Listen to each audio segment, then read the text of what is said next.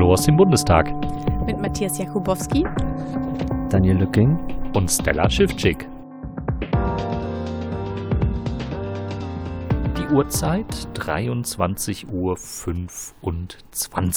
Wir blicken auf einen Tag zurück mit insgesamt vier Zeugen und haben heute natürlich wieder Matthias Jakubowski dabei, der so fleißig mit dem Papier hier raschelt im Hintergrund und der sich gerade auch nochmal ähm, erbeten hat, dass wir darauf hinweisen, dass das jetzt insgesamt vier Sitzungen in fünf Wochen gewesen sind. Richtig, Matthias?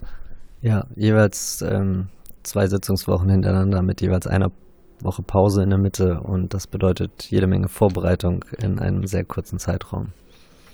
Und immer sehr lange Sitzungen, wie auch heute wieder. Den Eindruck hatten wir auch, als wir das letzte Mal um irgendwie kurz vor eins aus dem Bundestag raus sind. Stella, wen haben wir denn heute gesehen im Ausschuss? Wir haben gesehen und gehört als allererstes Alexander Stephan, Kriminalhauptkommissar vom BKA. Herr Stephan ist seit 2005 im BKA, war zuvor im Staatsschutz und Herr Stephan ist jetzt in der zentralen Hinweisbearbeitung.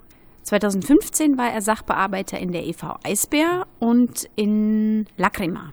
Der Zeuge erzählte, dass er 2015 in Bezug auf den Gefahrenabwehrvorgang Lacrima von einem Telefonat zwischen Bilal Benamar und dem späteren Attentäter. Und darin ging es um eine Reise nach Dortmund. Und Amar sagte, dass der spätere Attentäter doch mal einen möglichen Tatort dort vor Ort in Dortmund ausspähen könnte. Der Zeuge sagte, dass durch diesen Kontakt zu Bilal Ben Amar der spätere Attentäter als Kontaktperson einer Kontaktperson geführt wurde und sagte aber, ähm, dass für eine TKÜ ein Tatverdacht notwendig gewesen wäre. Das an meiner St jetzt an der Stelle für mich die Frage, wenn es in einem Gespräch zwischen zwei Gefährdern darum geht, ey, du fahr mal nach Dortmund, guck da mal, wo man da was Nettes machen könnte. Was ist ein Tatverdacht, wenn nicht das, Matthias? Ja, ich glaube, ich versuche das mal ein bisschen ähm, genauer darzustellen. Sehr gerne also Kontaktperson einer Kontaktperson, das war auch so das Stichwort, was ich mir auch dazu notiert hatte. Ähm, jetzt war es aber so, dass ja eine Telekommunikationsüberwachung im Fall von Bilal Benamar trotzdem geschaltet war. Bilal Benamar war kein Beschuldigter in einem Ermittlungsverfahren der Bundesanwaltschaft. Ähm, er war Nachrichtenmittler äh, den Begriff hatte ich ja schon mal erläutert. Nachrichtenmittler bedeutet quasi, dass man diese Person trotzdem abhören kann mittels einer Telekommunikationsüberwachung, weil es eben eine Person ist, die zu anderen Beschuldigten in einem Ermittlungsverfahren in sehr engen Kontakt steht. Und dann besteht die Möglichkeit, diese Person, die eigentlich nicht Beschuldigter ist, dennoch abzuhören. Genau, und im Rahmen dieser Telefon- Überwachung von Bilal Benama tauchte dann irgendwann auch der Name Anis auf und dann war Herr Stephan äh, nicht unwesentlich daran beteiligt, diesen Anis aus Dortmund als den späteren Attentäter zu identifizieren.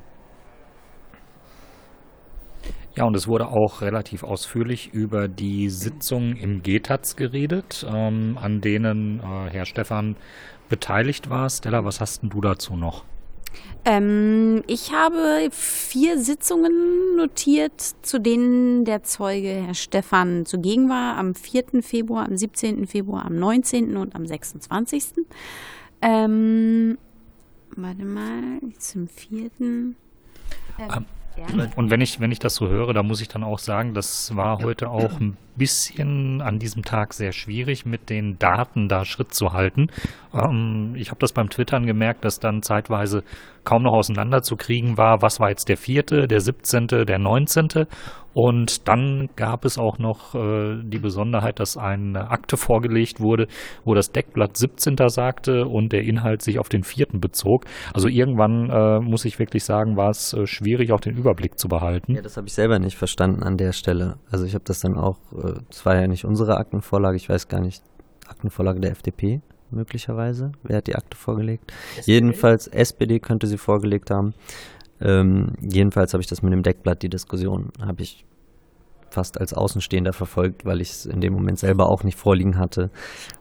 Ähm, insgesamt hat alles seine Richtigkeit. Da war dann das falsche Deckblatt irgendwie vorgeheftet. Aber wir haben, weil das ja zwischenzeitlich in der Pause auch mal gefragt wurde, wir haben tatsächlich alle GTAZ-Protokolle, die da genannt wurden, von den Sitzungen, wo er teilgenommen hat, haben wir vorliegen. Mhm. Also es ist nicht so, dass uns jetzt da eine fehlt, ähm, sondern wir haben die tatsächlich alle vorliegen. Und zu den Daten muss man sagen, um das vielleicht ein bisschen mit Leben zu füllen, ähm, jetzt wird es hier gerade ein bisschen laut. Okay, Party. Nein, okay. Ähm, um das mit Leben zu füllen, wir hatten ja ähm, das Behördenzeugnis des Bundesamtes für Verfassungsschutz.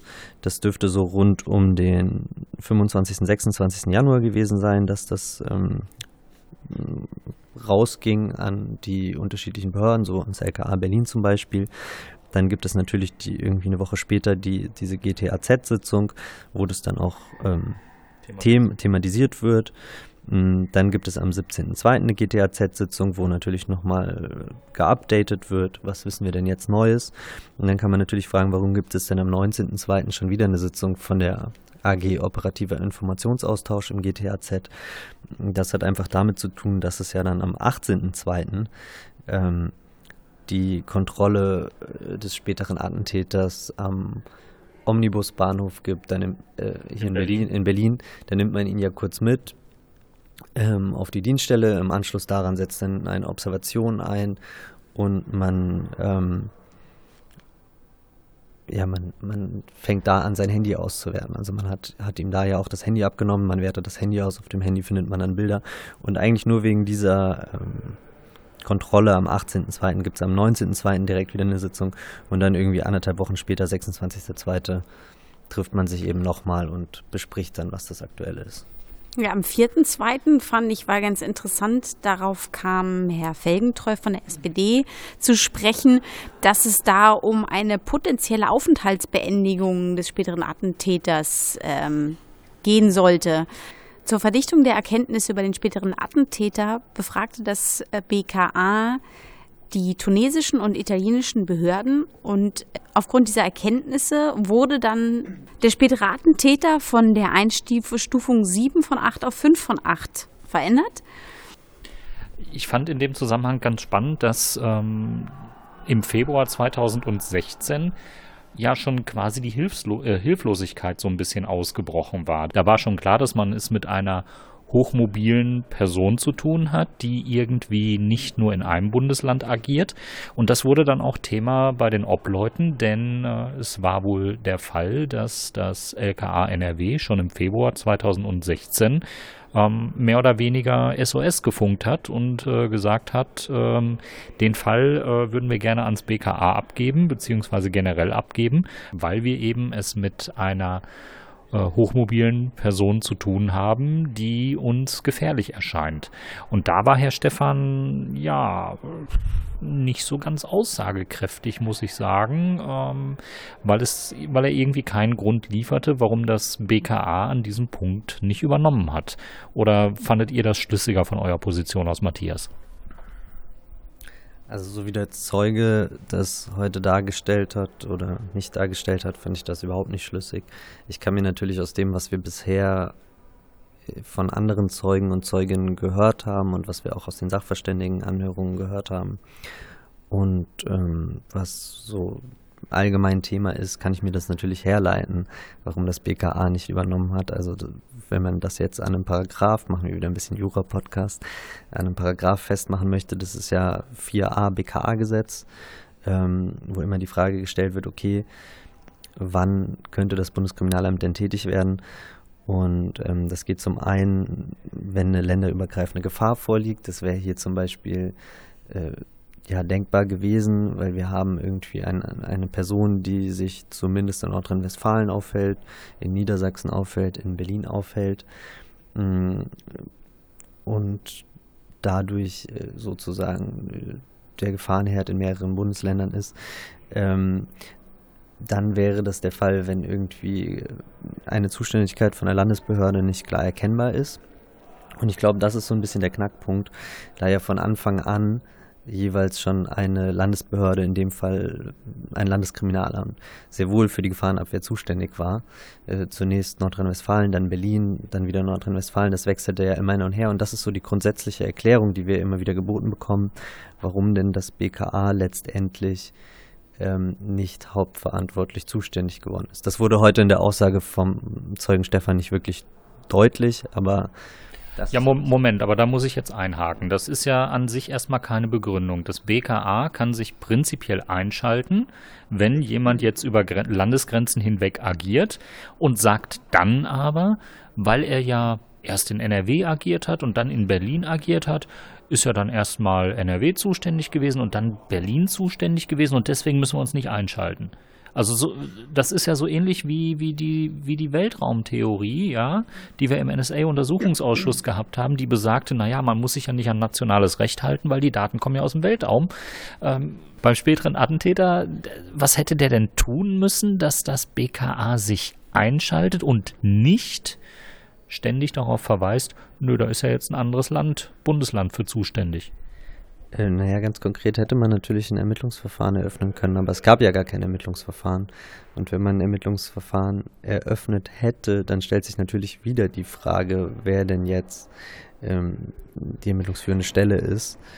Und ähm, dann gäbe es ja wieder die Möglichkeit, dass die Bundesanwaltschaft die Ermittlungen übernimmt und damit dann das BKA beauftragt. Und jetzt korrigiere ich mich kurz, es gab ja ein Ermittlungsverfahren äh, gegen Amrid, was aber vom LKA Berlin geführt wurde.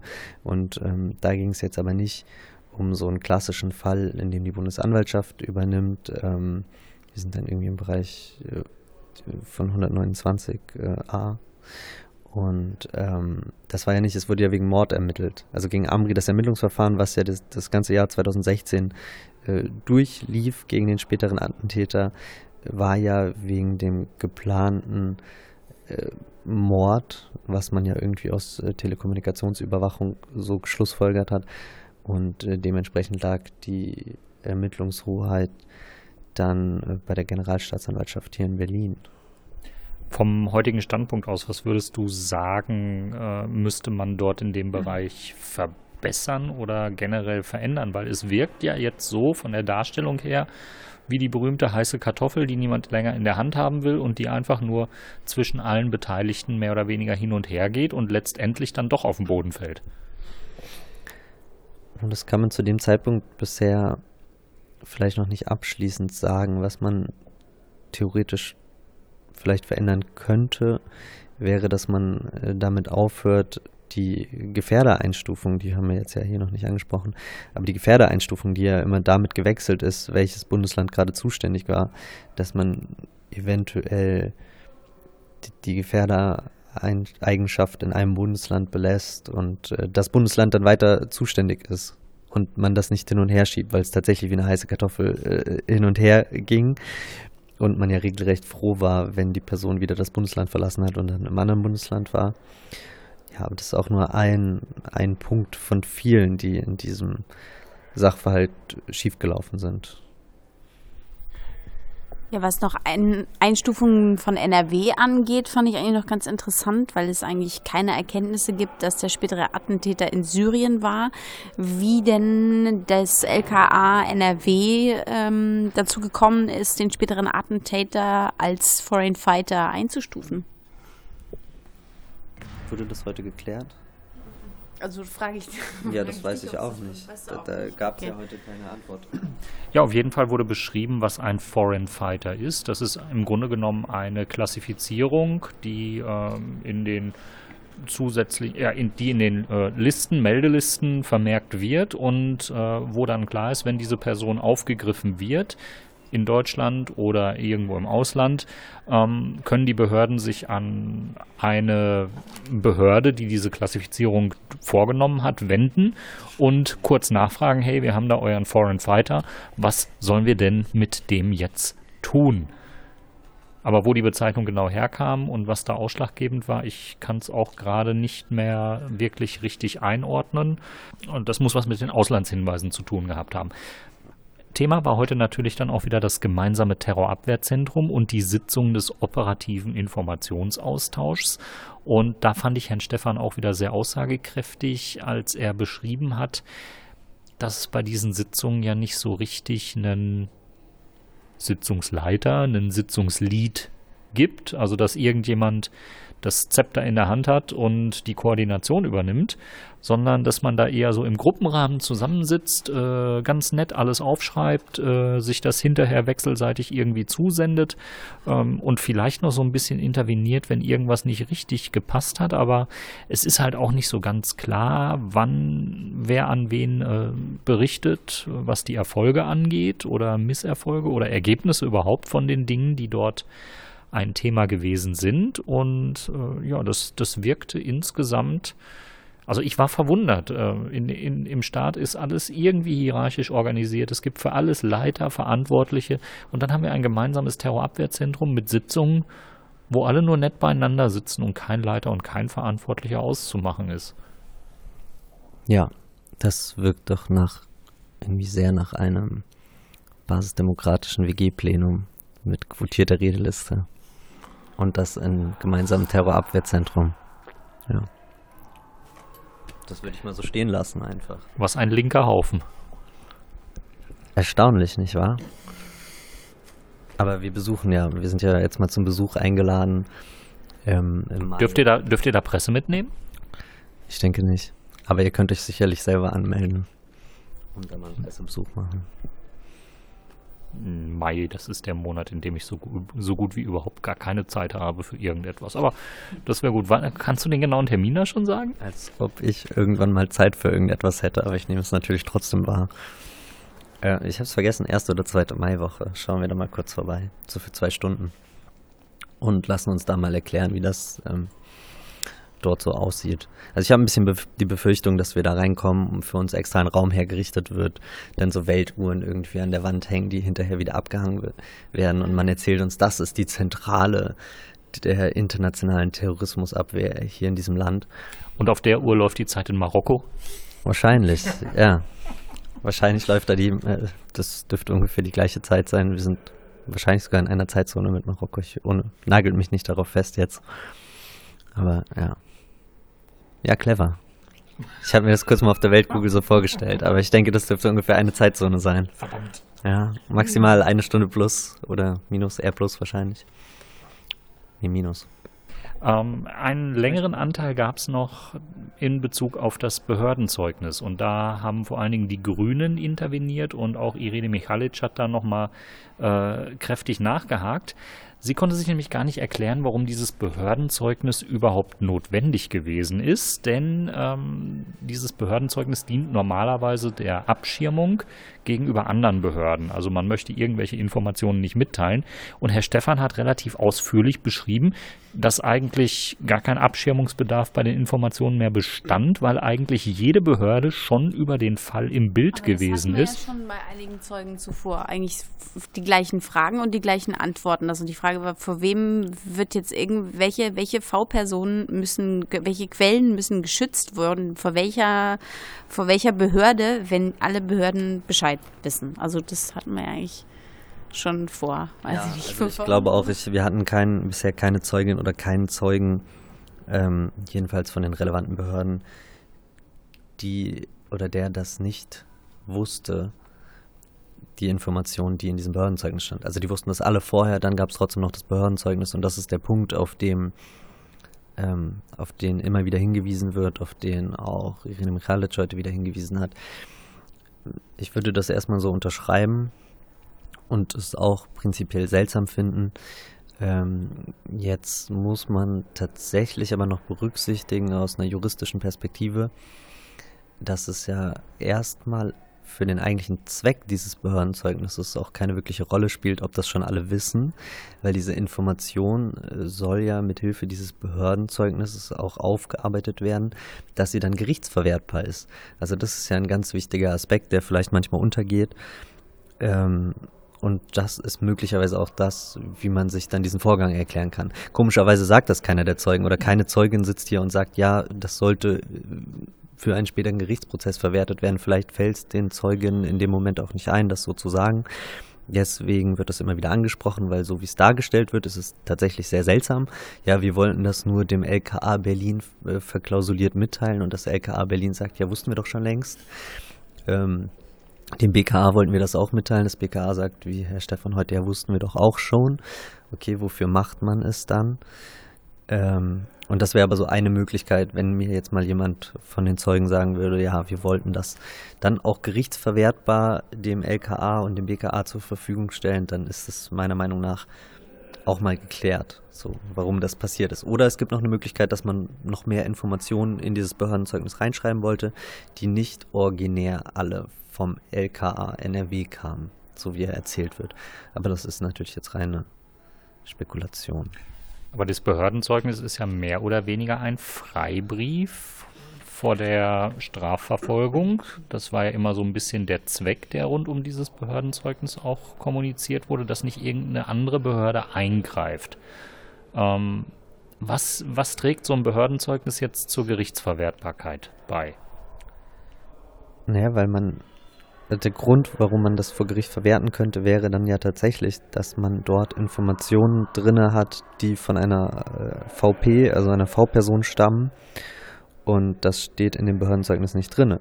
Wenn man jetzt äh, diese VP-Informationen anderweitig in den Gerichtsprozess äh, einführen wollen würde, müsste man ja eventuell erstmal offenlegen, dass es überhaupt einen VP-Einsatz gab. Wenn man jetzt aber das Behördenzeugnis sich anguckt oder wenn man sich verschiedene Behördenzeugnisse ansieht, dann wird deutlich, dass ja da, nicht drin steht, auf Grundlage eines VP-Einsatzes konnten wir folgende Informationen gewinnen, sondern da steht ja was ganz anderes drin. Da steht ja immer drin, äh, äh Person XY äh, ist in der Vergangenheit äh, auffällig geworden in folgenden Kontexten und dann kommt so eine Auflistung, dann kommt eine Liste mit Personen und diese ganzen Namen und alle Kontexte, die dort genannt werden, ähm, kann man so natürlich in einem Gerichtsprozess in einen Gerichtsprozess einführen oder auch in ein Ermittlungsverfahren einführen. Das wäre vielleicht jetzt noch so der, der also erstmal Ermittlungsverfahren, bevor dann es überhaupt irgendwie äh, zu einem Gerichtsverfahren kommt.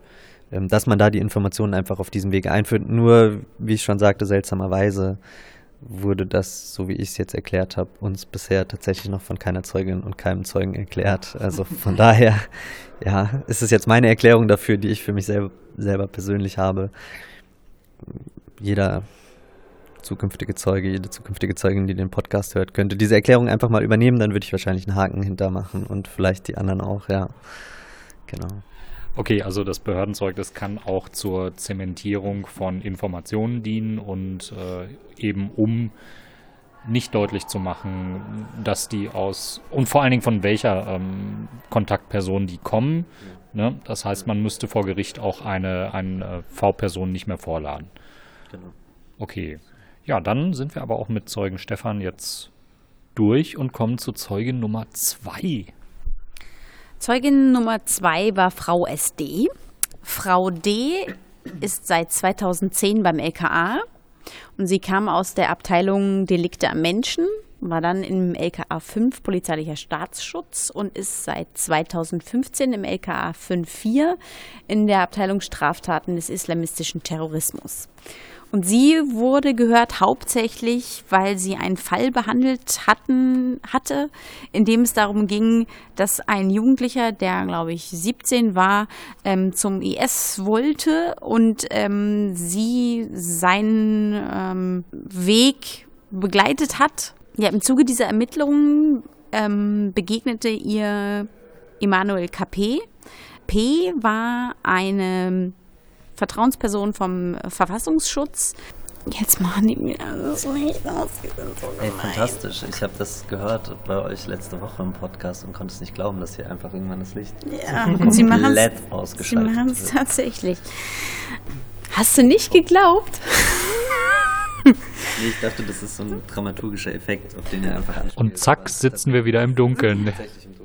Ich fände es sehr schön, wenn du sagst, ich dachte, es wäre ein dramaturgischer Effekt. Nee, tatsächlich im Dunkeln. Ähm, Kennt man doch von, äh, von Radio, dass man da auch immer sehr mit dramaturgischen Effekten arbeitet, so wie Licht ausschalten und sowas. Das, das kommt ja, bei den Hörern, kommt bei den so, Hörern auch so gut an. Der hat gesagt, das ist jetzt dunkel. Stellt euch mal vor, da ist jetzt dunkel. Ja. Tatsächlich für die Atmosphäre ist jetzt tatsächlich ein bisschen spooky, weil man hört jetzt ähm, irgendwie die, die, den Funk von den vorbeilaufenden Bundestagspolizisten so ein bisschen und das ist ein bisschen spooky. Aber gut. Please, please continue. Also. Also, also Zeuge, Zeugin 2 hat mir heute wirklich Probleme bereitet. Ähm, es ging mehrfach hin und her und führte dann auch kurz zu einer Beratungssitzung, weil sehr viel mit Abkürzungen und mit äh, quasi ähm, Spitznamen gearbeitet wurde oder gearbeitet werden soll. Da war zunächst dann auch im Ausschuss nicht klar, wie man darüber reden kann und was genau äh, schon zu viel gesagt wäre. Da hat auch die Polizistin, ähm, die Zeugin, ganz deutlich gesagt, also wenn ich jetzt hier den Spitznamen erwähne, dann ist quasi die Identität offengelegt. Und dann ging es noch mit ähm, Daten hin und her und ich muss sagen, ich habe bei Zeugin 2 wirklich den Überblick verloren und konnte mich dann hinterher auch erst durch Rückversicherung bei Herrn Igel von den Grünen ähm, nochmal ein bisschen äh, absichern, was die Aussage angeht und wie glaubwürdig die gewesen ist. Aber ich glaube, im Kern ging es da um eine Razzia, die durchgeführt worden ist, bei der eine Vertrauensperson des äh, Verfassungsschutzes äh, durchsucht worden ist, beziehungsweise die Räumlichkeiten dort. Und wo es dann zu dem Vorfall kam, den wir auch im, äh, in der wo es dann zu dem Vorfall kam, den wir auch in der Folge von Anfang März beleuchtet haben, nämlich dass ein Laptop ein Thema wurde. Stella, was war mit diesem Laptop? Genau, also diese Wohnungsdurchsuchung fand 2015 statt von Emanuel Capé und da bei der Laptop-Beschlagnahme war die große Frage, wie das sein konnte. Es gab den äh, Durchsuchungsbeschluss und ähm, da ging es mehrfach hin und her, weil es wohl so schien, dass auf diesem Durchsuchungsbeschluss wohl ziemlich genau stünde, welche Items alle ähm, einkassiert werden sollten. Da standen zwar technische Geräte, aber irgendwie von Mobiltelefonen, aber da war kein Laptop aufgezählt. Und dann ging es mehrfach hin und her, warum denn gerade, also Laptops können viele interessante Daten sind, da sind Bankbewegungen, da sind äh, relevante Flugtickets, ähm, können darüber gebucht werden. Also insofern war schon die Frage, warum ähm, ist dieses Lenovo-Laptop zuerst einkassiert worden und dann nach Rücksprache mit VL, ähm, die dort die ähm, Entscheidungen in diesem oder die die Leitung in diesem Einsatz hatte, ähm, sagt, nee, das, das Laptop lassen wir mal da. Und dann kam nochmal zur, zur Sprache, dass es eigentlich auch nicht ganz irrelevant ist, dass diese Frau L kurze Zeit später zum Verfassungsschutz gewechselt ist. Aber das war genau dieser, den Fakt, den wir schon mal vor ein paar Wochen angesprochen haben. Aber es ist immer wieder interessant, wie das wieder aufpoppt und die Frage ist, wie, wie konnte man diese Differenzierung zwischen, okay, Handys nehmen wir mit, Laptops nehmen wir nicht mit, wie konnte die gerechtfertigt werden in so einem Einsatz? Ja, und die Zeugin SD war eben bei diesem Einsatz mit dabei und hat das Ganze mitbekommen. Und was Ralf Igel dazu äh, sagte von den Grünen, ähm, also der, der Mitarbeiter, quasi der Matthias Jakubowski der Grünen, heißt Ralf Igel, ähm, der konnte uns oder konnte mir persönlich noch versichern, dass, ähm, ja, dass er in die Arbeit dieser Polizistin eigentlich vollstes Vertrauen hat, weil sie, so sagt er, den Unterlagen entsprechend sehr akkurat gearbeitet hat bei all dem, was sie ermittelt hat, bei all den Hinweisen, mit denen sie zu tun gehabt hat und bei all den Zeugen, die sie befragt hat. Und er sagte ganz konkret, ähm, dass die Befragungsweise dieser jungen äh, Polizistin, die damals noch im Anwärterdienst äh, gewesen war, um einiges äh, ausführlicher und äh, ja quasi mit mit mehr Jagdfieber gesegnet war, als das bei den erfahrenen Ermittlern der Fall gewesen ist, die Bilal Ben Ammar vernommen hatten. Das hatten wir ja in der letzten Folge als Thema, dass Bilal Ben Ammar insgesamt dreimal vernommen wurde, was dann mit insgesamt nur dreieinhalb Stunden zu Buche schlug und äh, wo Abgeordnete aus allen Fraktionen mittlerweile sagen, also das ist eine sehr, sehr unambitionierte Zeugenvernehmung gewesen, die man damit Bilal Ben Ammar durchgeführt hat. Bei Zeugin SD war das alles nicht der Fall. Sie hat ihre Arbeit, so die Einschätzung von Ralf Igel, der auch Polizist äh, ist, beziehungsweise gewesen ist, bevor er im Ausschuss hier angefangen hat, ähm, hat ihre Arbeit sehr gut verrichtet und ähm, wir wollen nicht hier irgendwie ein Bashing betreiben, ähm, wenn uns da ein Experte so relativ glaubhaft versichern kann, ähm, dass da eben doch sauber gearbeitet wurde. Ich weiß nicht, ob Matthias einen anderen Eindruck hatte aus den äh, Unterlagen oder ob du das unterstützen oder unterschreiben kannst, was Ralf Igel da sagt. Also wenn Herr Igel das so geschildert hat, dann will ich das natürlich nicht in Frage stellen. Ähm, rein objektiv betrachtet war das wohl eine technisch saubere Vernehmung. Ähm, ja, dass wir privat eine andere Meinung äh, zur Arbeitseinstellung, Arbeitsauffassung und generell zum gesamten Landeskriminalamt Berlin haben, das sollte bekannt sein. Ähm, das ist dann aber sozusagen ja auch unsere subjektive Sicht auf die Dinge und ja, also wir würden da niemandem ein Grundvertrauen entgegenbringen. Das ist aber subjektiv. Jetzt objektiv äh, merkt man tatsächlich einen Unterschied zwischen dieser Vernehmung und anderen Vernehmungen, die wir im Zusammenhang mit Benamar gelesen haben. Nochmal zu dem Durchsuchungsbeschluss. Ähm, die zwei Handys, die in diesem Zuge einkassiert worden waren, Aufgrund der Auswertung ähm, bekamen die Beamten heraus, dass das eine Handy dem Jungen gehörte, von dem wir am Anfang gesprochen haben, MAS. Und das zweite war ein Handy, in dem äh, sowohl die Handynummer von Benamar eingespeichert war, als auch ein äh, ziemlich ausgiebiger SMS-Kontakt zwischen Sabu Saidani und dem Handybesitzer stattgefunden hat. Und damit hätten wir auch zu Zeugin Nummer zwei des Tages das Wesentliche gesagt, richtig? Oder hast, hat Matthias noch was, oder, oder Matthias, hast du noch was zu ergänzen? Ähm, nee, das Wesentliche für uns ist tatsächlich auch diese Laptop-Geschichte, die wir dann mit der anderen beteiligten Beamtin, die ja dort wohl angerufen haben soll, gegen Ende der Durchsuchung und gesagt hat, okay, der Laptop muss da verbleiben, wo er ist. Ähm, das müssen wir mit ihr klären. Also sie ist nach heute nicht unspannender als Zeugin geworden und ich denke mal, wir werden sie dann irgendwie früher oder später hören. Ähm, ja, sonst war die Befragung schwierig. Also auch allein schon, dass die Zeugin hier nur mit Abkürzung auftritt, das ist ja jetzt so, dass ähm, LKA Berlin ähm, hat sich ja irgendwann mal dazu entschieden, alle Beamten und Beamtinnen tatsächlich äh, nur noch abgekürzt auftreten zu lassen. Also ganz anders als das Bundeskriminalamt, äh, wo ja auch Beamte und Beamtinnen aus dem Staatsschutzbereich sind, die aber hier weiterhin mit vollem Namen auftreten. Wo, wobei da nicht, nicht klar ist, ob das nicht eventuell ein Arbeitsname ist oder war das, betrifft das nur den Verfassungsschutz? Ähm, da fallen mir verschreckt die Blätter runter. Äh, soweit ich weiß, äh, sind das keine Arbeitsnamen beim, Bundes, äh, beim Bundeskriminalamt und äh, Arbeitsnamen kriegen wir immer nur vom BFV. Das ist dann nochmal dann noch mal eine Stufe anders. Ähm, genau. Nee, das sollten die richtigen Namen sein tatsächlich. Also sonst müsste uns das mitgeteilt werden und das würde uns auch mitgeteilt werden vom Innenministerium in, in einem solchen Fall. Äh, ist aber nicht passiert. Ausnahme wären die äh, VP-Führer ähm, die wir ja letzte Woche wieder abladen mussten, die jetzt ja im Mai erst kommen werden. Ähm, da ist natürlich klar, dass die dann jeweils irgendwie äh, zum Schutz ihrer Persönlichkeit weiter abgekürzt werden müssen. Genau. Und ansonsten, ja, also dieser Sachverhalt und worauf ich aber eigentlich hinaus wollte, also es fängt damit an, dass die, dass die, die Beamtin schon irgendwie nur abgekürzt auftritt.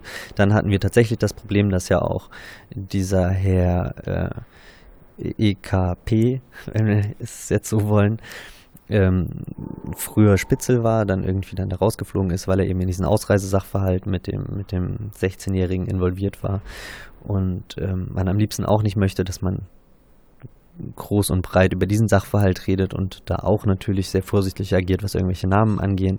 Ähm, und dann gab es noch ein anderes Problem mit Namen wiederum, die da auch eine Rolle spielten und dann sollte man die auch nur abgekürzt und so weiter und so fort. Und ja, das machte die Befragung ein bisschen schwierig, hat das Ganze ein bisschen zerstückelt.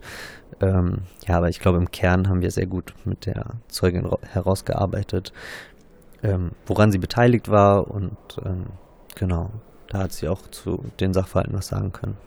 Ja, und jetzt ein letztes Bashing auf diese ganzen Abkürzungen. Ich kam mir wirklich vor wie beim Scrabble, wenn ich äh, nur Buchstaben auf der Hand habe, die sich vielleicht für Tschechisch oder Türkisch eignen, ich aber nur in Deutsch Wörter legen kann. Ähm, also da war wirklich kein Überblick reinzukriegen äh, aus meiner Position oder Warte aus oben. Aber gut, wir haben das Relevante, glaube ich, eingefangen und kommen jetzt. Ich Moment. Das, ich verstehe das auch vollkommen, ähm, dass es, wenn man oben sitzt und tatsächlich nicht die Akten vor sich liegen hat und äh, dann äh, startet äh, der Abgeordnete Strasser zum Beispiel äh, eine Aktenvorlage und sagt, ja, Herr, Herr, Zeuge oder Frau Zeugin, ich möchte Ihnen jetzt irgendwie mal ähm, eine Akte vorlegen und dann ist es ja üblich, dass man das für die übrigen Ausschussmitglieder nochmal kurz die Fundstelle vorliest. A, B, und D, äh. Ja, mittlerweile, also mittlerweile sieht es, hört sich das dann irgendwie folgendermaßen an, so Mat A, GBA 7-3, 6-4, 7-5, 9-6. Äh, Unterstrich 10 1 4 7 Platz 46. So, und dass man das oben auf der Tri Zuschauertribüne tatsächlich nicht immer sofort mitschneidet, ähm, das ist verständlich. Ja. Ja, das. Und dann haben wir natürlich dann auch noch die Anteile mit dem äh, stillen Aktenvorhalt. Das heißt, da wird dann nur die Fundstelle genannt. Wir kriegen das Dokument nicht zu sehen und zwischen der Zeugin oder den Zeugen und den Obleuten wird dann auch noch verklausuliert gesprochen und das wird dann schon wirklich, wirklich schwierig, da noch irgendeinen Sinn drin zu erkennen und etwas rauszufiltern. Ja, wollen wir das kurz nachstellen? Also ich bin jetzt äh, der Fra fragende Obmann im Ausschuss und würde sagen, okay, ich mache einen stillen Aktenvorhalt. Der Aktenvorhalt ist aus Mat A, GBA 7-3, 6-4, 7-5, 9-6 unterstrich 10-1 unterstrich 4 7 Blatt 46.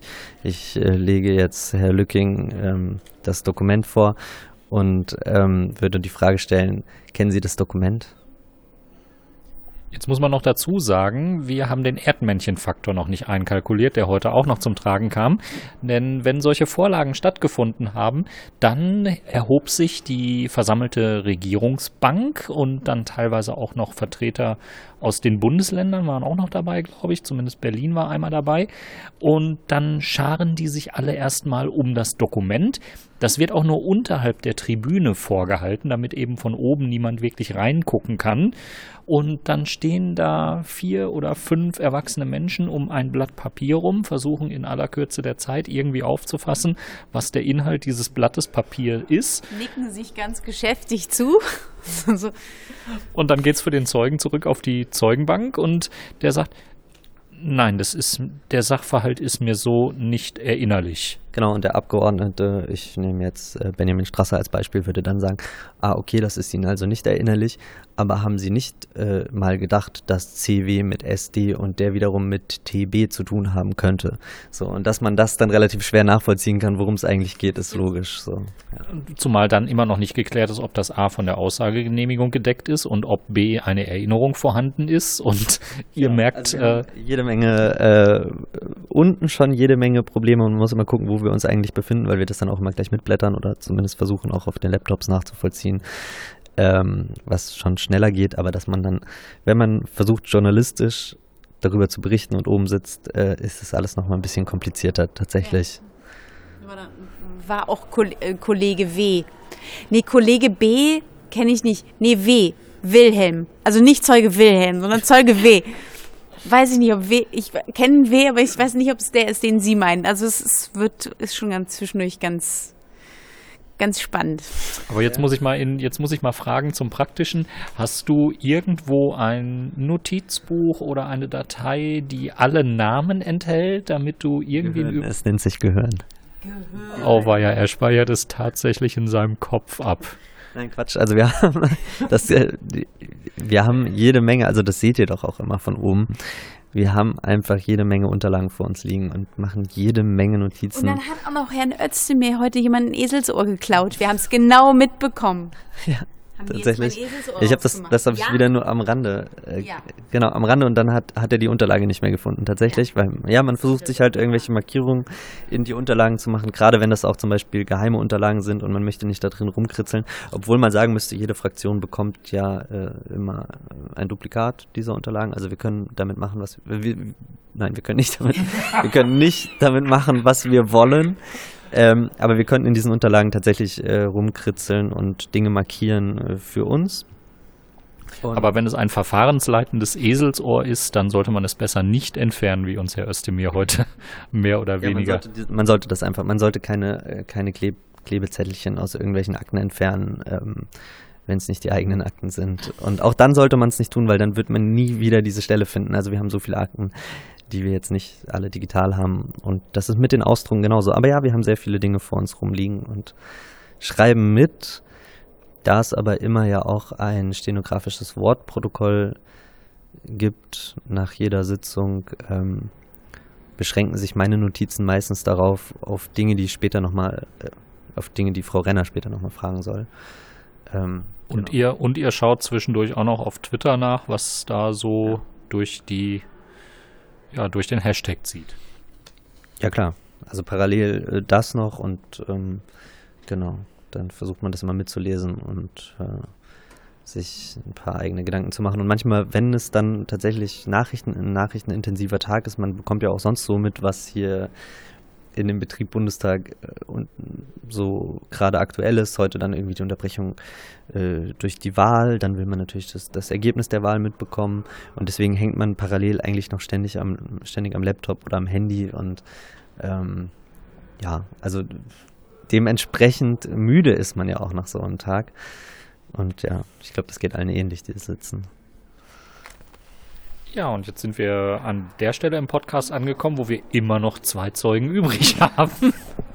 Und heute wohl wahrscheinlich etwas über den 45 Minuten landen werden, die ihr euch jetzt übrigens nicht nur bei Google anhören könnt, sondern auch bei Apple. Das ist ja schon länger der Fall. Aber seit dieser Woche sind wir auch bei Spotify vertreten. Ja, das ist Wahnsinn. Und wenn. Das ist Wahnsinn, oder? Das ist Wahnsinn. Das ist Wahnsinn. Spotify. Ja, und gut, gut, wenn, wenn Bist du dieser. zufällig heute Abend hier bei uns? genau. So. Ja. Und ich wenn, habe eine, einen Zusammenhang hergestellt. Und wenn, mit meinem Gehirn. Und wenn dieser es dann auch nochmal schafft, dann werden wir auch demnächst bei dieser sein. Da ist auch alles eingereicht und wir warten nur drauf, dass unser Podcast da auch angenommen wird. Genug der Werbe. Ich dachte, das wäre so eine Fahrradfirma hier in Berlin. Ja. Hohecker, Sie sind raus. Ja, und nach diesem Werbeblock äh, gehen wir dann über zu Zeugin Nummer 3 des Tages. Zeugin Nummer 3 war Leonie Simonis. Frau Simonis ist Kriminaloberkommissarin beim BKA Ursprünglich aus der Abteilung Arznei- und Lebensmittelkriminalität wurde sie für uns für den relevanten Untersuchungszeitraum, ich glaube, sie nannte vom 22.12.16 bis 6.1.2017, ähm, wurde sie für die Asservatenauswertung für die BAO City dazu gerufen. Ähm, Im Zuge dessen beschäftigte sie sich mit Asservaten ähm, beziehungsweise mit Daten zu Bilal Ben Ammar und ähm, sichtete Fotos von seinem Handy, wo man ihn in Paris sah und ähm, erzählte, dass sie für die Auswertung zuständig, äh, für die Auswertung dieser Fotos und für die Auswertung des, äh, für die Auswertung Amars Handy war, aber ähm, ermittelnde Beamten die Personen auf den Fotos ermitteln mussten. Und bei ihr war dann auffällig, dass sie so gar nicht die Ansicht des äh, Herrn Vorgesetzten Glorius vertreten hat, den wir, ja, der, der muss so gut zwei Ebenen über ihr angesiedelt gewesen sein, weil sie hatte Teamleiter und darüber, über den Teamleitern saß Herr Glorius, richtig? Ich bestätige das hier einfach mal, aber nagelt mich nicht darauf fest. Also das war ja auch kurz eine Debatte, die sich da verschiedene äh, ob Leute geliefert haben, ähm, wer jetzt Ermittlungsführer ist und wer Einsatzführer ist und genau, und das alles um 22.30 Uhr gefühlt. Ja, und das, also mein Eindruck war, dass sie eben mindestens zwei dieser Hierarchieebenen über sich hatte, wo wir Herrn Glorius dann aus der ja wohl höchsten Ebene des BKA gehört haben, die unterhalb des äh, Amtsleiters existiert. Wir haben Herrn Glorius ja in der letzten Folge thematisiert, der mit den Fotos erstmal nicht so richtig was anfangen konnte, die auf dem Handy von Bilal Ben Ammar gefunden worden sind. Da waren nämlich konkret zwei Fotos drauf, die den Breitscheidplatz zeigten, allerdings nicht in einer touristischen Aufnahme, was auch die Zeugin äh, Simonis ähm, stutzig machte, sondern wo überwiegend Straße zu sehen war und noch Begrenzungspoller. Und es handelte sich dabei, wie man jetzt im Nachhinein nach dem Anschlag weiß, um die Einfahrtschneise, die der LKW später auch genommen hat. Die Fotos waren unkommentiert auf dem Handy und man konnte dem erstmal keinen Sachverhalt zuordnen. Aber für Zeugin Simonis war das auf jeden Fall ein Punkt zum stutzig werden und äh, um das Ganze als äh, relevant zu markieren und äh, zur Auswertung weiterzuleiten. Ja, ähm, genau das war's. Also und da widerspricht ihr Vermerk ja auch der Einschätzung von Herrn Dr. Glorius letzte Woche. Ähm, sie hat das nämlich genauso bewertet, wie du es eben zusammengefasst hast, dass es eben keine Urlaubsfotos waren und nicht zufällige Fotos, die irgendwie zustande gekommen sind, sondern dass da jemand vermutlich gezielt ähm, einen möglichen potenziellen Anschlagsort ausgekundschaftet hat. Und so hat sie das auch bewertet. Und das war meiner Meinung nach dann auch schon fast der Kern ihrer Aussage in der heutigen Vernehmung, ähm, was wir jetzt für uns natürlich so mitnehmen. Aber sie sagte trotzdem, wenn ich das richtig verstanden habe, dass sie zur Zeit in der, ähm, in der Arbeit äh, am BAO City nicht ihr nicht bekannt war, dass es einen Kontakt zwischen dem späteren, äh, zwischen dem, zwischen dem Attentäter, das ist ja nicht mehr der zukünftige, ähm, zwischen dem Attentäter und äh, Amar gegeben hat. Das erinnere ich jetzt tatsächlich nicht mehr ganz genau. Ähm, aber auf jeden Fall kam sie ja nicht aus dem Ermittlungsbereich Islamismus, Dschihadismus, sondern war ja, wie du schon eben sagtest, in einem ganz anderen äh, Bereich tätig und ist dann nur für diese ähm, BAO dann dorthin gekommen. Deswegen würde mich das jetzt nicht überraschen, dass sie dann nicht sofort die ganzen Verbindungen gesehen hat. Und das war, glaube ich, auch nicht ihre Aufgabe, sondern sie hatte die Aufgabe, äh, sie, nicht, sie hatte die Aufgabe, äh, Asservate auszuwerten und dazu Vermerke zu schreiben und dass sie da die einzelnen Sachen nicht hatte, ja, genau. Ja, aber sie sagte, ich glaube, das war auch von Konstantin Notz, von Notz ausgehend, ähm, dass sie aufgrund der ganzen noch laufenden Ermittlungen zu Bilal Benamar definitiv bezeugen kann, dass sie, oder nicht bezeugen, definitiv sagen kann, dass sie zum, die Abschiebung zum 1. Februar 2017 von ähm, Amar sehr gewundert hat. Ja, und sie war jetzt niemand, der relativ grob über die Dinge hinweggegangen wäre. Sie hat auch eher kleine Hinweise oder nicht, ein, nicht ganz eindeutige Hinweise, wo sie aber ein bisschen Zweifel hatte, ob die relevant sein können oder nicht. Die hat sie vorsichtshalber weitergeleitet.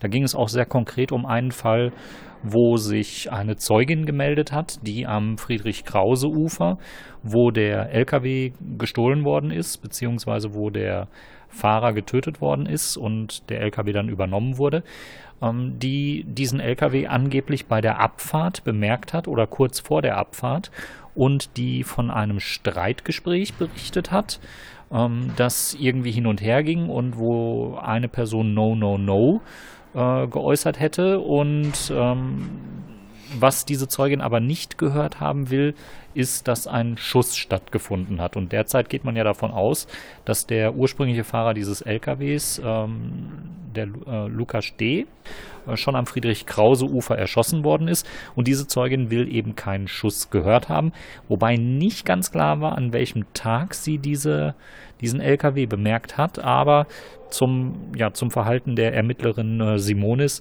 ähm, sie konnte nicht ganz ausschließen, dass das was mit der Tat zu tun hat und hat diesen Hinweis trotzdem entgegengenommen und als äh, müssen wir auswerten äh, bewertet und hat damit auch quasi nochmal unter Beweis gestellt, dass sie wirklich ja einen wachen Blick auf äh, die Hinweise gehabt hat, die sie da insgesamt zwischen dem 22.12., also drei Tage nach dem Anschlag, und ich glaube 6.1. hatte sie gesagt, äh, ausgewertet hat. Also sie war wirklich nur kurz mit diesen äh, Hinweisen betraut und äh, kannst du uns noch ganz kurz sagen, wie viele Hinweise äh, da in Aktenmaterial äh, dem Ausschuss jetzt vorliegen? Viele. Also das kann ich gar nicht im Einzelnen beziffern. Das, also was das, die Aufarbeitung des Anschlagsgeschehens angeht, sind zwangsläufig sehr, sehr, sehr viele Hinweise eingegangen, die dann auch zum größten Teil ausgewertet wurden. Also soweit ich das jetzt Stand jetzt beurteilen kann. Und natürlich gibt es verschiedenste Wahrnehmungen auch von Zeugen, Zeugen, die sich dann im Nachgang gemeldet haben. Und ähm, sei es jetzt die Geschichte, dass da mehrere Personen im Führerhaus des LKWs gesehen worden sein sollen oder ein Schuss gefallen sein soll. Ähm, also aus unserer Perspektive hat sich das bisher alles nicht bestätigt. Und das ist ja auch das, was die Auswertung des Bundeskriminalamtes ähm, nach dem Anschlag ergeben hat. Ähm, nichtsdestotrotz wird es immer wieder, genau, werden diese Punkte auch immer wieder Thema sein. Das war ja dann heute auch wieder Thema.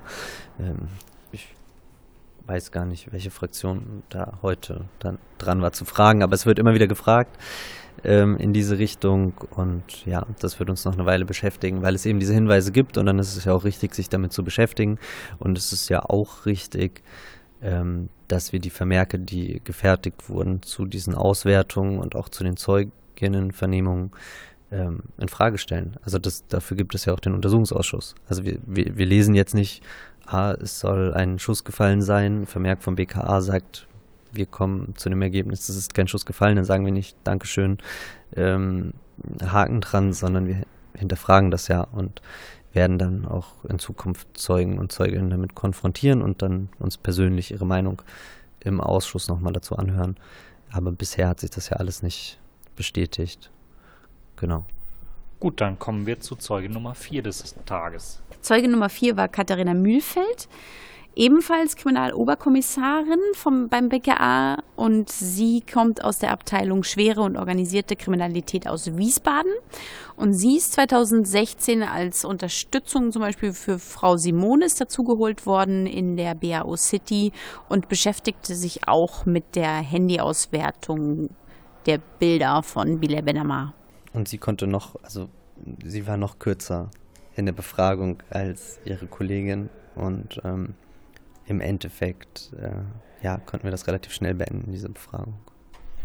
Ich muss, also mir fiel da zwischendurch äh, etwas aus meiner streng katholischen Jugend äh, auf dem Land ein. Da machen sich Abgründe auf. Ja, es gab immer dieses äh, Gebet, was mir meine Oma mitgegeben hat. Ich bin klein, mein Herz ist rein. Und äh, ja, so wirkten diese beiden letzten Zeuginnen des Tages mehr oder weniger auf mich. Ähm, jung, motiviert ähm, aufmerksam. Die letzten und, drei waren sehr jung und sehr motiviert, wenn ich das mal sagen. Äh, ja, genau, aber in, also, ja, insgesamt motiviert, die Arbeit richtig zu machen, gut zu verrichten und äh, frei von irgendwelchen äh, Ambitionen oder Interessen, die äh, jetzt irgendwie der Aufklärung zuwiderlaufen würden. Und so haben, glaube ich, die Zeugen aus den Ebenen darüber irgendwie nicht so gewirkt bis jetzt. Aber das ist eine, das ist eine persönliche Einschätzung, da kann ich jetzt äh, Matthias nicht so gut äh, dazu befragen. Aber es ist, also wir hatten ja im letzten Podcast schon so den Eindruck oder haben das auch mal zwischendurch getwittert, dass die, äh, die Frauen, die vor dem Ausschuss bisher ausgesagt haben, in der Masse eher konstruktiv gewesen sind und äh, nicht so eine Blockadehaltung gefahren haben, jetzt mal abgesehen von Frau M. Aber ähm, Entschuldigung. Ja, okay, aber das, ähm, das mag andere Gründe haben, dass Frau M da irgendwie nichts zu beitragen konnte. Also, um das mhm. nochmal klarzustellen, das war die beteiligte äh, Geheimdienstbeamtin im GTAZ und ja, ich weiß nicht, ich hatte damals dazu was getwittert. Das war sehr passend und mehr möchte ich dazu nicht sagen. Wenn es dir jetzt noch einfällt, dann wissen auch die Hörerinnen und Hörer im Podcast, worum es geht. Du meinst den Tweet? Mhm. Ja, dann müsst ihr auf Twitter vorbeischauen. Das ist eine Einladung. Und einfach mal dreieinhalb Stunden zurückscrollen. ja, ein paar Wochen zurückscrollen. Nein, alle kennen Men in Black und ähm, man sollte sich mal vor Augen führen, was da passiert. Hat das was mit Blitzdings zu tun? Ja, genau. Das könnte man so sagen. Ja. Freiwillig oder durch Dritte?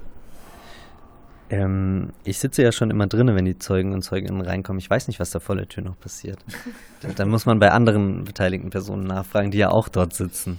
Dann später, so auf der Regierungsbank. Genau.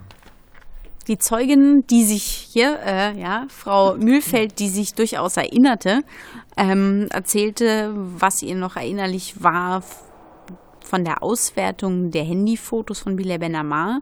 Und zwar waren das, dass sie äh, im Februar 16, ähm, also Fotos von Februar 2016 gefunden haben, die mit dem Handy aufgenommen worden sind und auch Aufnahmen gefunden haben, die nach dem Anschlag vorgenommen worden sind, aber die waren ähm, an den Metadaten erkennbar dem Handy zugeschickt worden. Also die sind nicht mit dem Handy aufgenommen worden, sondern sind in irgendeinem Telegram-Chat oder wie auch immer Bilemena zugesendet worden.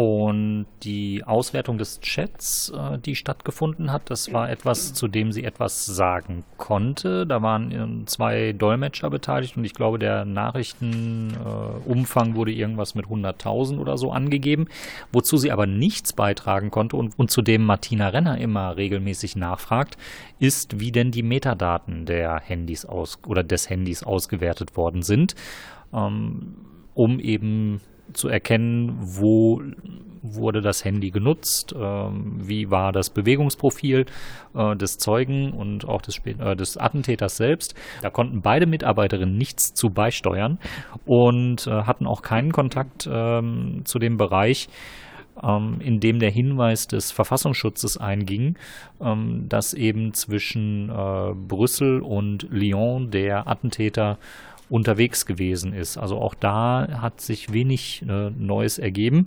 Und Matthias, du hättest da gerne auch noch ein paar mehr Antworten, oder? Was jetzt Metadatenanalyse angeht. Genau. Ja, das ist für uns immer ein Thema. Und ähm, ja, wie sollen wir das anders bewerten als äh, mit der Erkenntnis, dass man offensichtlich nicht darüber sprechen möchte? So, wir fragen das immer. Wir wissen auch, äh, dass das gemacht wird. Die technischen Möglichkeiten bestehen sowieso. Ähm, aber man will uns irgendwie tatsächlich da, dazu keine Antworten geben. Ja. Und äh, wir werden das immer weiter fragen. Ja. So, vielleicht sitzt ja irgendwann mal jemand da, der uns dazu etwas erzählen möchte. Ja, bis dahin müssen wir das eben so hinnehmen, dass man nicht mit uns darüber sprechen möchte. Ja, die Taktik war bisher, dass man gesagt hat, nein, wir haben da selber keine Analyse gemacht und äh, haben uns die Daten nur über das FBI von Google direkt geholt aber dass natürlich noch mehr Metadaten auch im Handy selbst drin stecken. Ähm, ja, also das ist schon. Ich glaube da auch nicht so ganz dran, dass äh, man da nur mit Google zusammengearbeitet hat und das Ganze nur über das FBI äh, lief, denn äh, klar, das war jetzt ein Attentat, da will man schnell Ergebnisse haben und nutzt eventuell auch mal auch mal einen Kontakt, der da irgendwie effektiver arbeiten kann als man selbst. Ich wollte gerade sagen, das ist ja, das ist nochmal eine andere Geschichte. Das geht tatsächlich ähm, schneller für amerikanische Ermittlungsbehörden ähm, mit amerikanischen Konzernen oder von amerikanischen Konzernen diese Daten zu bekommen. Ähm, das äh, funktioniert, funktioniert da anders als äh, mit irgendwelchen Rechtshilfeersuchen aus Deutschland. Dann dauert das wahrscheinlich Wochen oder Monate. Ähm, beziehungsweise, nein, das ist auch wieder falsch. Das ist ja immer noch ein Rechtshilfeersuchen vermutlich. Ähm, nur über das FBI funktioniert das schneller, äh, als wenn jetzt das BKA äh, Facebook anschreiben würde. Und ähm, ja, aber nichtsdestotrotz wird hier auch äh, eine Handyauswertung vorgenommen und man ähm, die, diese Daten fallen ja an. So und was man dann daraus zieht, darüber möchte man mit uns nicht sprechen ähm, oder sagt immer, es hat nicht stattgefunden. Und äh, den einzelnen Zeugen und Zeuginnen, die das bisher gesagt hat, glaube ich das meistens ja sogar, dass sie, sie persönlich dann nichts damit zu tun hatten, aber dann hatten wir eben noch nicht die, ähm, was das angeht, relevanten Zeugen und Zeuginnen. So würde ich das bisher bewerten. Also wer von den Hörerinnen und Hörern des Podcasts noch ein bisschen Zeit hat, der kann den äh, Podcast Technische Aufklärung äh, nochmal zu dem Thema kreuz und quer hören, ähm, wo auch schon gemauert wurde, was man denn gerne machen würde, ähm, noch nicht machen darf. Und aktuell kann man festhalten, dass eben der komplette Bereich Metadatenauswertung, Metadatenanalyse für den deutschen Bereich hier im Ausschuss nicht beleuchtet wurde und dass wir da keinen Einblick zu haben. Ja, und jetzt sind wir deutlich nach halb eins. Ja darf ich nochmal zurück zu Jura-Podcast? Ja, bitte. Weil es mich teilweise auch im Ausschuss echt ärgert, wenn Fragen kommen zum Thema Nachrichtenmittler. Um halb eins haben wir immer noch Zeit für einen Jura-Podcast. Ja, danke schön. Ich nehme das natürlich auch wahr. Ähm, wir sind bei Paragraph 100a äh, in der StPO, Telekommunikationsüberwachung. Und ich möchte das vielleicht einfach mal kurz äh, vorlesen, tatsächlich sogar, weil ich hoffe auch, dass äh, der ein oder andere Obmann ähm, dann vielleicht mal klar bekommt, was eigentlich Nachrichtenmittler bedeutet. Ähm, Absatz 1, Satz 1. Auch ohne Wissen der Betroffenen darf die Telekommunikation überwacht und aufgezeichnet werden, wenn. Und dann kommt so eine Auflistung äh, der Fälle, wenn das möglich ist. Und worauf ich aber eigentlich jetzt hinaus möchte, das steht tatsächlich dann in Absatz 3. Ähm, da muss man sich jetzt hier durch diesen ganzen Katalog der Aufzählungen äh, erstmal durchklicken. Ähm, Absatz 3, das ist jetzt entscheidend und das ist das, was ich auch schon mehrfach hier gesagt habe. Die Anordnung darf sich nur gegen den Beschuldigten, so das ist der Normalfall, Beschuldigte in einem Ermittlungsverfahren. Wir haben hier Telekommunikationsüberwachung, das ist jetzt auch keine Telekommunikationsüberwachung im Rahmen der Gefahrenabwehr, sondern im Rahmen eines konkreten Ermittlungsverfahrens. Wir haben strafprozessuale Möglichkeiten, deswegen befinden wir uns in der Strafprozessordnung. Und dann kommt aber nach Beschuldigten oder gegen Personen richten, von denen aufgrund bestimmter Tatsachen anzunehmen ist, dass sie für den Beschuldigten bestimmte oder von ihm herrührende Mitteilungen entgegennehmen oder weitergeben oder dass der Beschuldigte ihren Anschluss oder ihr, oder ihr informationstechnisches System benutzt. So, und genau das ist dann der Fall, ähm, der hier immer als Nachrichtenmittler bezeichnet wird. Weil wir hatten ja, also ich glaube, als der Ausschuss vor einem Jahr gestartet ist, äh, gab es ja teilweise auch Zeitungsartikel, wo dann ein Nachrichtenmittler so beschrieben wurde, als wäre das irgendwie ein Geheimdienstmitarbeiter oder ein V-Mann oder also, ich habe da alles Mögliche schon gelesen und gehört und ich habe im Ausschuss auch schon alles Mögliche gehört dazu an Fragen. Aber nein, es ist einfach die Möglichkeit, ähm, Personen mit Mitteln der Telekommunikationsüberwachung abzuhören, die keine Beschuldigte in dem konkreten Ermittlungsverfahren sind. So, und genau das ist bei Bilal Benamar passiert. Und bei ein paar anderen so, aber das ist sozusagen das Konkrete, worüber wir bei Bilal Benamar immer sprechen. Also, in, im, also im Ermittlungsverfahren Eisbär, wohlgemerkt. So, das wollte ich nochmal zusammenfassen, wenn man zur später Stunde nochmal die Möglichkeit dazu hat. Also das sind im Prinzip einfach nur Personen, die ein Smartphone, Handy, irgendeinen anderen technischen Device in der Tasche haben, den mit sich führen und regelmäßig mit Beschuldigten in Kontakt kommen und dann quasi vereinnahmt werden. Da hatten wir heute ein äh, Thema, weil es genau um dieses Polizeigesetz geht, was eingeführt wird, ja. was genau das ermöglichen sollte. Und da gab es einen schönen Artikel dazu, wo dargestellt wurde, ähm, dass die Polizei einfach mal zu Hause einreiten könnte, sagen könnte, so, wir brauchen jetzt von Ihnen äh, ja, Passname. Passwörter, genau, das ist ja genau. aktuell in Diskussion, was, was unter rechtsstaatlichen Gesichtspunkten höchst fragwürdig ist, um es mal vorsichtig zu formulieren. Ja, aber das ist doch großartig. Dann gibt man die alle hin. Wenn die rausreiten, zack, änderst du die überall. Dann haben sie, also ich meine, was soll ich glaube, Ich glaube, äh, Stella, in dem Fall würden die alle deine Devices mitnehmen, so dass es dir schwerfallen dürfte, die Passwörter zu ändern. Aber ja. Äh, Viel schlimmer, sie ändern die Passwörter und dann kommst du nicht mehr rein. genau, also nein, das geht, also das geht einfach überhaupt nicht. Das muss man ja auch mal sagen. Wer mit? ja. genau, also das geht einfach überhaupt nicht. Und da, da gibt es äh, im Rahmen der, naja, das ist jetzt nicht die richtige Stelle, das zu sagen, aber wenn wir, wir sprechen einfach auch darüber jetzt, ähm, da gibt es im Rahmen der neuen, teilweise schon verabschiedeten Polizeigesetze gestern oder vorgestern, gestern dürfte es gewesen sein, im sächsischen Landtag auch. Das ist alles so unsäglich. Ähm, und da sollte man sich als offene Gesellschaft auch irgendwie da nach besten Möglichkeiten dagegen wehren. Und äh, genau, also immer betonen, dass das einfach zu einer Einschränkung ähm, von uns allen führt, wenn es so weitergeht. Und man gibt da natürlich äh, dann auch um jetzt nochmal ein politisches Statement zu machen, auch äh, möglichen zukünftigen faschistischen Regierungen natürlich ähm, eine ganze Nomenklatur an Möglichkeiten in die Hand, wie man ähm, unliebsame Personen tatsächlich schneller loswerden kann. Und das sollte man sich zweimal überlegen. Was ein unschönes Schlusswort für einen schönen Podcast. Ja, so ein bisschen Dystopie schadet nie. Ja, Stimmung down. Vielleicht liegt es daran, dass es hier so dunkel ist. Aber es ist schöne Passivbeleuchtung eigentlich. Geht's dann. Ähm, es hat so fünf Minuten gedauert, dann haben sich meine Augen daran gewöhnt. Kann man gut hier sitzen im Paul Löberhaus. Ja. Okay. Halben Stunde von, genau, als, aus, ja, ja, als sie von einer halben Stunde schon die, die Saaldienste, schön Feierabend. Aber wer, wer uns heute fehlt in dieser Folge ist der Herr Sensburg. Herr Sensburg war gar nicht da. Patrick, wo bist du? ja, okay, keine Ahnung. Das muss ihr euch später beantworten. Ähm, dazu kann ich nichts sagen. Ja. Jetzt auch, bei, jetzt auch bei Spotify und trotzdem gibt es noch kein Outro.